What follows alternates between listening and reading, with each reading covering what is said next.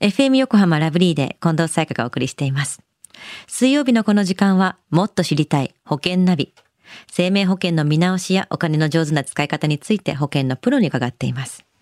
保険見直し相談、保険ナビのアドバイザー、中亀照久さんです。今週もよろしくお願いします。はい。よろしくお願いいたします。さあ、保険ナビ先週のテーマは、給食に対する保険でしたね。はい。そうですよね。1年未満のですね、給食に対する保険が出ましたよっていう話と、公的保障のね、足りない部分を給食するような保険でカバーするというような考え方もありますよねと。まあ、そんなお話をさせていただきましたよね。うん。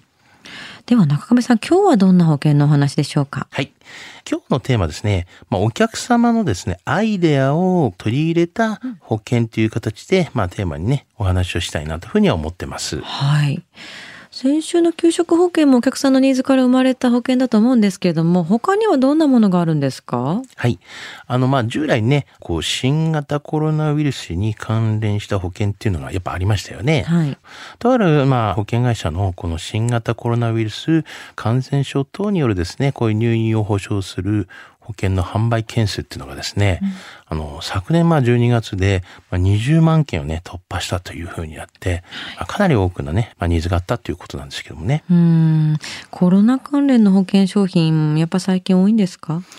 感染症保険など、この特殊なね、保険ではなくても、まあ、保険会社各社のですね、医療保険で感染症のね、保証はされています。はい。まあ、また、まあ、入院をね、しなくても、コロナ感染に関しては、自宅など、または病院などの、まあ、許可を取らなくてもですね、保証は出ますというのもね、こういう話をね、結構前からもさせていただきましたよね。うーん。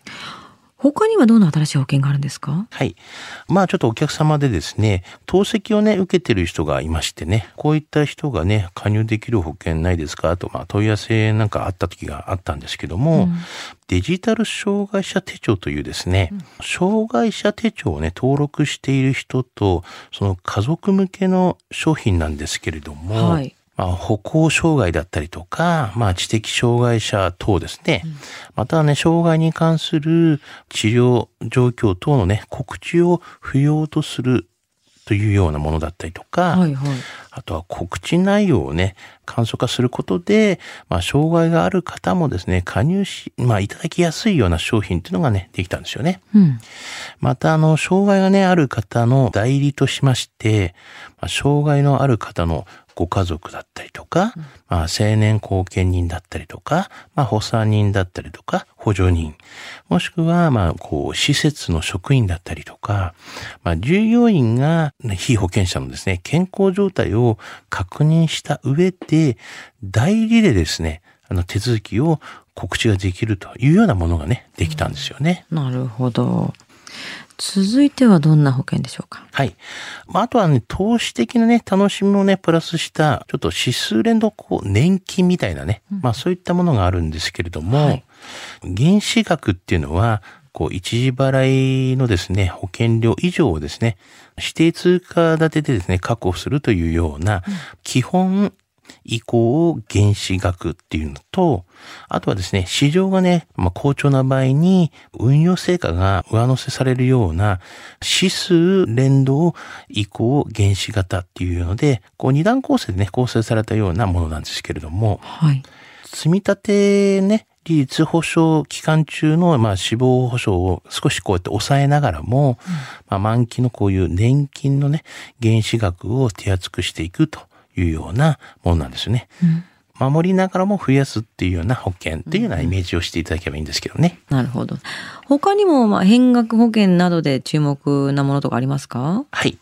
あの、まあ、変額の保険の中でも、告知ってよくね、あるじゃないですか。まあ、健康状態を、まあ、言っていただくようなものなんですけども、まあ、これがあるものとないものっていうのがありまして、はい家計にね、まあ、ないものなんですけれども、家計に合わせてコツコツ積み立て額の、まあ、増額だったりとか、まあ、減額が可能な臨時収入も、まあ、スポットで増額ができるような、こう、保険っていうのも、まあ、できたんですよね。まあ、やりくりがね、厳しい時はコツコツ積み立てをちょっと中断したりとか、はい。あ余裕ができたら、まあ、まあ、再開も可能だというふうになってますし、まあ、払い込みをね、中断しても、契約はまあ執行せずに、運用は継続されますっていうような感じなんですね。はい。で、手元のまあ余裕資金を有効活用することもまあできますし、コツコツ積み立てをしながら将来の臨時収入もいつでもスポット増額が可能ですということなんです。うん。あの、告知がね、ある場合なんですけれども、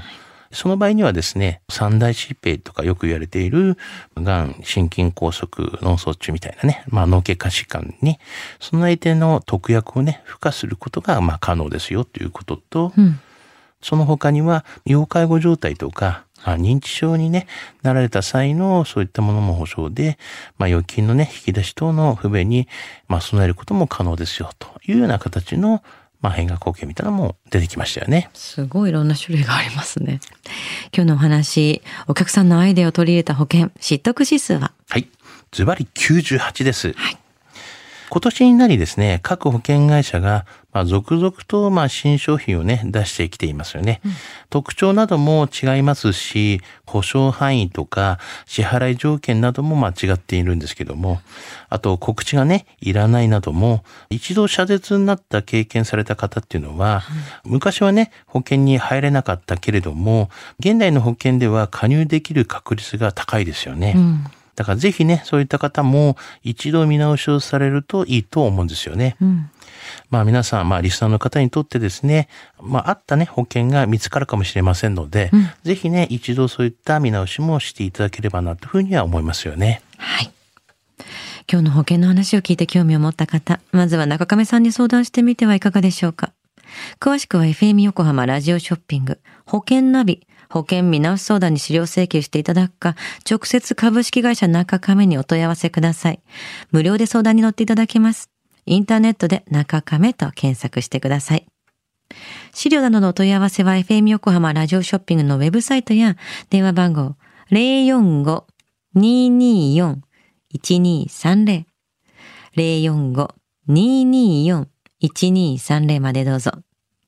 そして保険ナビは iTunes のポッドキャストでも聞くことができます。保険ナビで検索してください。もっと知りたい保険ナビ。保険見直し相談、保険ナビのアドバイザー中亀照久さんでした。ありがとうございました。はい、ありがとうございました。